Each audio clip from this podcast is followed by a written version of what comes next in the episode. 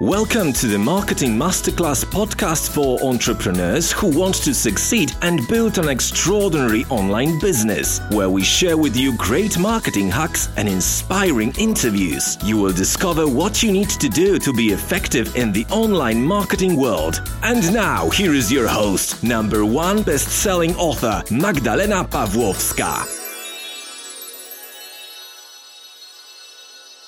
Hi guys, I have a great pleasure to introduce you and interview today a very, very special for me and dear to my heart person, Todd Brown. Uh, for those who don't know him somehow yet, I just briefly introduce uh, you. Uh, Todd Brown is a is a top, top, top, top, top marketer. You have to follow, you have to know about him and, and his work and what he teaches.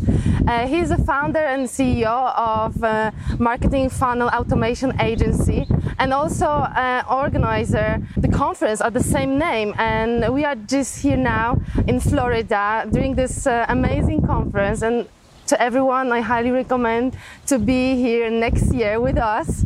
I already bought my ticket for next year, so he's the influencer. You know, you just change the way we think about um, direct uh, marketing and direct copywriting and how we communicate uh, with clients. So I really appreciate your time uh, for this interview. And if you just could, you know, tell us a few sentences, like a short background story, how it all started for you, and you're very successful now. So uh, was it like overnight success? Um, no. So first of all, I'm super excited to be here with you. I'm super pumped uh, about this. So I've been involved in direct response marketing for uh, about 15 years now. Uh, the way I was first introduced to this kind of type of marketing in our world was I was uh, working for a health club company, a company that owned multiple health clubs, and I got a direct mail piece that uh, had long form copy, the type of copy that you know we use today in our direct response world, and it was advertising or offering a marketing and sales system for people that were in the health club industry. Okay. And so I had never seen anything like that. I decided to purchase it. I, I purchased this program, became enamored with this whole idea of long form copy and making offers and and you know salesmanship in print. That whole Yeah. idea and one thing led to another. I began using it and implementing it in my role with the company. As I be- began having more and more success with this company, bringing my department to the top of the company, Yeah. I decided that I wanted to um, pass along what I was doing to others, and that then began began uh, you know was my entry point into you know the whole information training product world. Wow. that's this kind of history. Oh, crazy. wow, But no. Uh, you know, no quick overnight, um, 15 years doing this. So. Wow. yeah, and, and now you know we can all learn from your experience and knowledge, and this is you know this is amazing that you're sharing what you have learned and the, the experience because uh, just to tell uh, you know the audience you've been working in over 60 different niches, the Yeah. 60 different industries, so the experience you have gained is just like you know incredible. Yeah, yeah. I think I, I think it really the, the cool thing is, and that's the plane. Obviously, we're at the beach, and so the plane is going by. Yeah. Palm trees are swinging. it's, it's beautiful. Um, but you know, I, I think the thing, the cool thing, in, in having operated in, in 62 different markets through clients and working with clients in, the, in our agency and students and whatnot, is just seeing how repeatable the strategies that work are how they you know they carry over to so many different markets that the core stuff that we've talked Yeah. about that we'll, we may even touch on in this interview it just carries over regardless of whether you're selling whatever the widget is the thing doesn't determine the marketing strategy people are people are people Yeah. uh, right it's psychology and communication and arithmetic this business and those things don't change based on the product Exactly. So if you can uh, briefly tell us, like, what is this direct, you know, response marketing? Yeah, direct response marketing, where it differs from advertising, is advertising is really all about the product. It's all about Yeah. the product or the service. It's, advertising is all about the widget. It's all about the price. It's all about the features. It's all about the guarantee. It's all about you know the thing. Whereas marketing is all about showing a product why your thing is the perfect solution for them. Yeah. Right? Like it's all about the message that you communicate that takes the prospect's desire for a result, for an outcome, for a transformation, for the relief of pain. It's taking that prospect and showing them ultimately how your product your service, your offer can give them those things they want. Yeah. And so sometimes that process includes multiple steps. You know, it might include online, offline, it could include telephone, direct Yeah. mail. But the one thing that, that it all has in common, and really where you see the, the iguana, you see the big iguana right there? Wow. Yeah, that's very kind. You see it right behind you. You Yeah. look right, literally right behind you. Beautiful. Uh, yeah, gorgeous. Wow. Um, but the uh, the one thing that direct response, all direct response, regardless of the channel or format, has in common is that there's always a response. That's, Yeah. we, we're always looking for a response. We're not trying to. It's not branding. It's not brand institutional advertising. We're not trying to get the name out. We're not trying to keep our logo in front of somebody. Yeah. We're conveying a message and we're asking for a response. Excellent. And what you just have like shared, it was also about the marketing funnels as well. Yeah. So if you can just tell like what are the, the you know the funnels because maybe not everyone is uh, familiar with with Yeah. this, and what are the like maybe one or three most important uh, principles of, of those? First of all, the, the word funnel is really kind of more just a, a buzzword. I think Yeah. when I think of a marketing funnel, I really think of a marketing process. I think of a series of Yeah. steps that uh, that an individual goes through, that a prospect that we may lead a prospect through in order to turn them from a prospect into a customer. For example, we may run an ad online. For example, we might run an ad on Facebook or we might run an ad on any other website, and that ad might offer, let's say, a free video on a particular topic, how to how to relieve joint pain naturally, let's just say.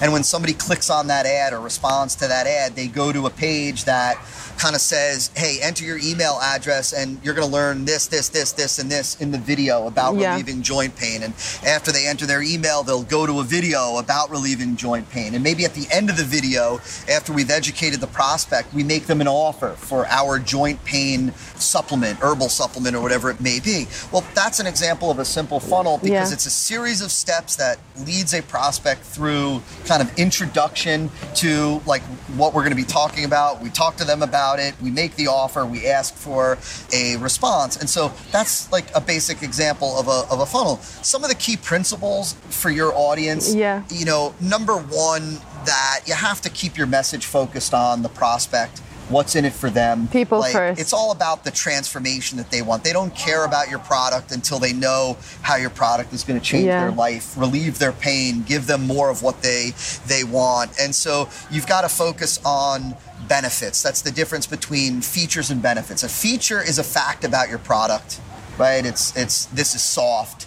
This Yeah. is easy to hold. This is inexpensive. That's a fact about your product. A benefit is what that does for the, the prospect, how it changes their life, how it's going to alleviate their pain, how it's going to give them more pleasure, how it's going to give them more of what they want. So Yeah. number one is focus on the um, on the prospect. Number two is that it really is about the audience first. That you have to make sure that you're targeting the right people. When it comes to Yeah. direct response marketing, it's all about list, offer, copy. List is who's the audience. The better you target your audience, the better you target your message to your audience, the better your conversion rate is going to be. Yeah. And the third and final thing that I would say is that you have to have a great offer. You know, that at mm-hmm. the end of the day, like you can't, it's not just about here's my product, here's the price, do you want it? Because that's not uh, an irresistible superior offer. That's not an offer that your prospect is going to say, like, wow, I'd be crazy to pass up on this. And so focus on what's in it for the, the, the prospect. Make Yeah. sure that you that you match, you target your audience to that message, and make sure that you put together uh, an offer. If you nail the audience, you keep it focused on what's in it for them, and you present it, an irresistible and superior offer. You're off to the races. Yeah, definitely. I love it. Yeah, cool. uh, tell me, for what kind of businesses the like marketing funnels and the uh, direct response marketing actually is? Is it for like for everyone, or maybe you have to already have like you know a business which is. Uh, already existing has mailing lists like who, yeah. who can use it's it for everybody with the exception of, of one kind of um, one business or really one product type so whether you offer a service whether you sell a software whether yeah. you sell a physical product whether you sell an informational product books consulting whether you professional services like a dentist an attorney yeah. anything everybody can use direct response marketing in fact out of our 62 different markets that we've operated in many are you know it's, it's crazy yeah. different markets. The exception to that, which brings up an altogether different issue, yeah. is that the business that I don't recommend direct response or, or where it just becomes very difficult is when you are selling a commodity.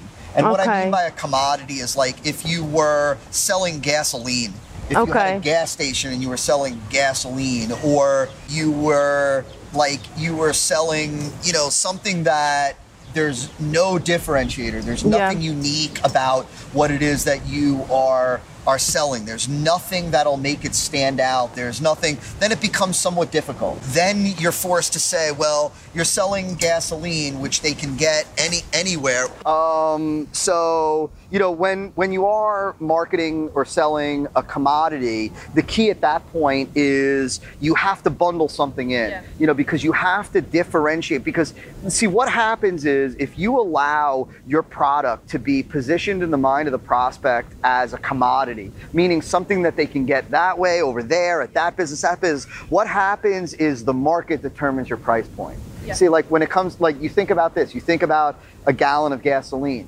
right? And if, if there are four different gas stations around, one gas station can't double their price because nobody will go there. They'll go everywhere else. Why? Because they're selling a commodity. Yeah. And so you don't, you, you want to avoid that. Okay, wow. Yeah, good point. And the, the, um, the question I want to ask you as well, because uh, uh, people can be like on, at the beginning of their career, and you know they can like just look at you and see how successful you are, like that your business is, is you know exploding and, and, and growing every year. So if you would be a person just starting today, yeah, and you would have a laptop and let's say 1,000 in in the pocket, what would you do to to start doing business? Yeah. Yeah, well, first of all, I think it's a great question, a question that's near and dear to my heart because number one, when I started my business, you know, uh, about 15 years ago. I started with $850, not even a thousand. And so I started with $850 and the funny thing is, I hope this is an encouragement to everybody, is that I started with that 850, and that was the only investment that I've ever made out of my pocket to this very day. Every other dime that was put back in was came from money that the business generated. And so I share that because hopefully that's an encouragement that you don't need to start with a lot of money. Today it's, it's a different ballgame.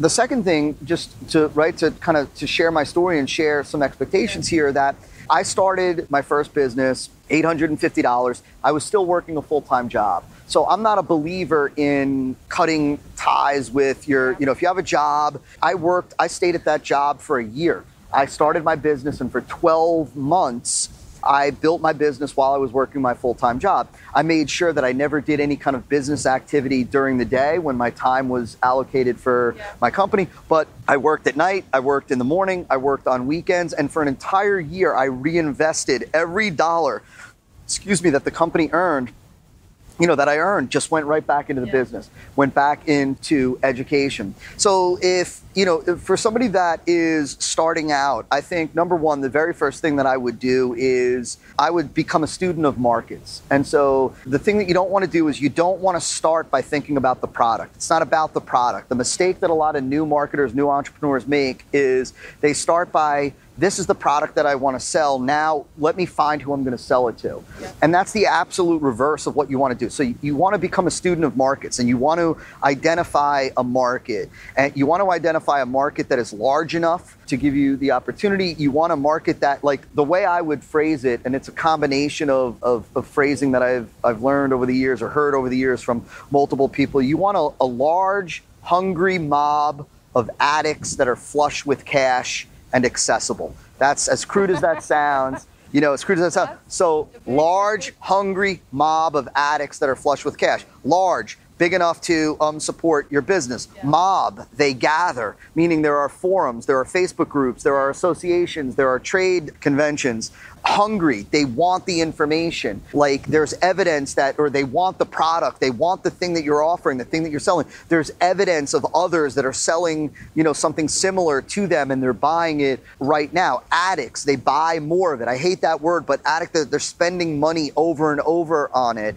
Um, flush with cash, they have the money. That just means you don't want to sell to starving artists. You don't want to sell, like, ideally to broke college kids. And they're accessible, meaning that you can run ads online and you can target them. That's what you're looking for. Once you identify that and you identify what do they want, like what are what do they want? What are they spending money on? What are they getting right like that they want more of? Then i would figure out how i can give them that in a better way in a faster way in a cheaper way in a, with a better experience. And then i would design a marketing funnel uh, a minimum viable marketing funnel to test the idea.